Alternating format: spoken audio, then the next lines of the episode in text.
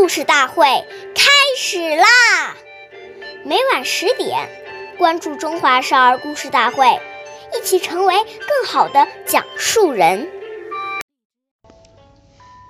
应人物：虚名求，倘不问，即为偷。想要使用别人的东西时，必须当面向人家提出请求，以便征得别人的同意。假如不问一声就拿走，这就是偷窃。岁月易流逝，故事永流传。大家好，我是中华少儿故事大会讲述人段博鑫。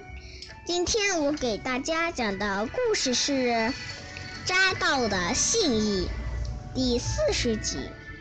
宋朝时，扎道有一天和仆人挑着礼物去拜访远方的亲戚。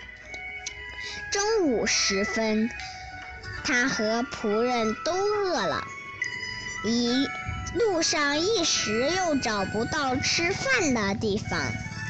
又没带午饭，怎么办呢？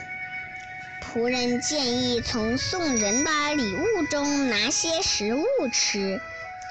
扎道说：“这怎么行呢？这些礼物既然要送人，就是人家的东西了，我们怎么可以偷吃呢？”结果。两个人只好饿着肚子赶路。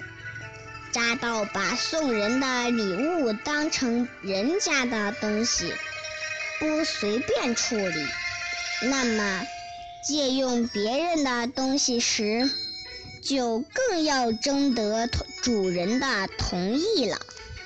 下面有请故事大会导师王老师为我们解析这段小故事。掌声有请！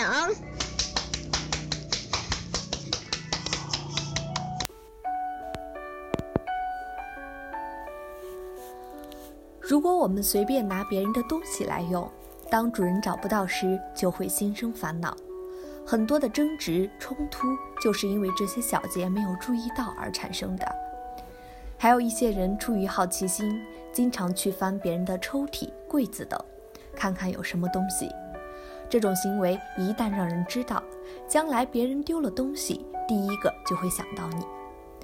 所以，不该我们拿的或用的，连动都不要动，以免招惹没有必要的嫌疑，给自己带来没有必要的麻烦。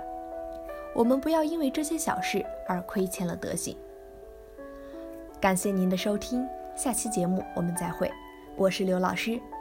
想参加故事大会的朋友，请关注我们的微信公众号“微酷全拼八六六九幺二五九”。